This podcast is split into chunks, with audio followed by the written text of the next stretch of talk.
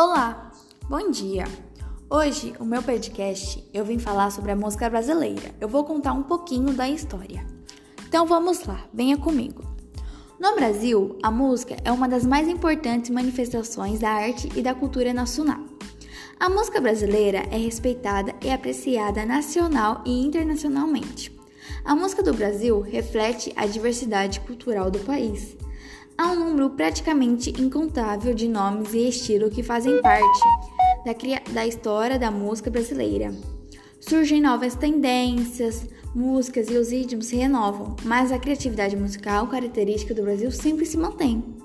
A música brasileira foi muito influenciada pelos povos africanos e europeus. Ao longo do tempo, houve mistura dos sons indígenas, africanos e europeus. Estes se misturaram e influenciaram a música brasileira. Atual, cada grupo influenciou a música brasileira com seus instrumentos, danças e ritmos.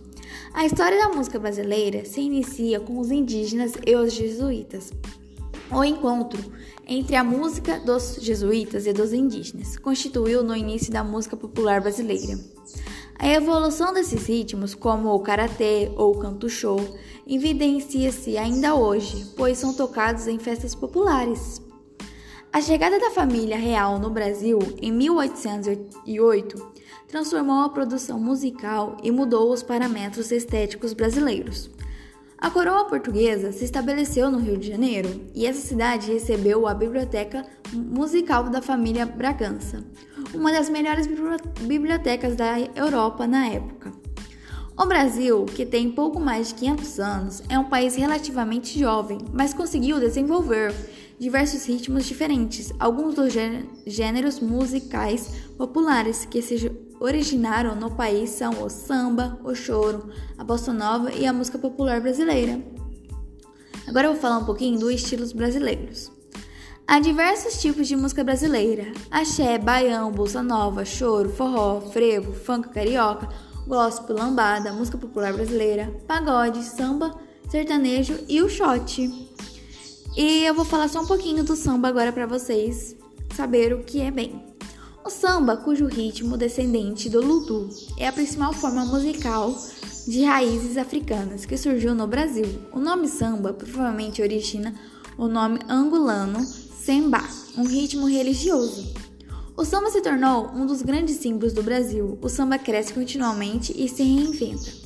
Hoje há muitas variações de samba, como o samba canção, samba do break, samba de roda, o samba do enredo e o samba rock, e o samba reggae. Os instrumentos mais utilizados no samba é são o cavaquinho e o, e o pandeiro e o violão. O samba enredo é o estilo cantado pelas escolas de samba durante o desfile de carnaval. Essa variante do samba foi originada no Rio de Janeiro na década de 1930, com o desfile das escolas de samba. O samba é enredo caracterizado por apresentar canções com temas de caráter histórico, cultural ou social. A letra do samba enredo serve de enredo para o desenvolvimento da apresentação da escola de samba. A música é geralmente cantada por um homem e é sempre acompanhada por um cavaquinho e pela bateria da escola de samba. Isso produz uma textura sonora complexa e densa, conhecida como batucada.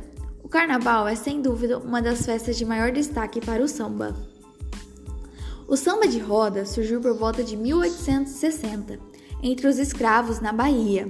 Essa variante de samba está ligada ao culto de orixás e caboclos e a capoeira. O samba de roda é uma forma de preservação da cultura dos negros africanos que foram escravizados no Brasil. É caracterizado por palmas e o cantor e os cantos e por instrumentos como viola, pandeiro, chocalho e o brimbal. Geralmente, esse tipo de samba é iniciado apenas após a conclusão das rodas de capoeira, visando o entretenimento dos espectadores. Os sambistas foram, foram um circuito e se alterna dançando dentro da roda uma dança que é semelhante à capoeira, com xingados e rodopios. Levou tempo para que o samba fosse reconhecido como um mais, dos mais genuínos ritmos brasileiros, por ter surgido entre os escravos, havia certo preconceito com ele. O samba foi adotado por compositores como Noé Rosa, Ernesto Nazarete, Cartola e Donga, que legitimaram na cultura oficial. Há vários sambistas famosos, entre eles Bete Carvalho, Paulinho da Viola, Zeca Pagodinho e Martinho da Vila.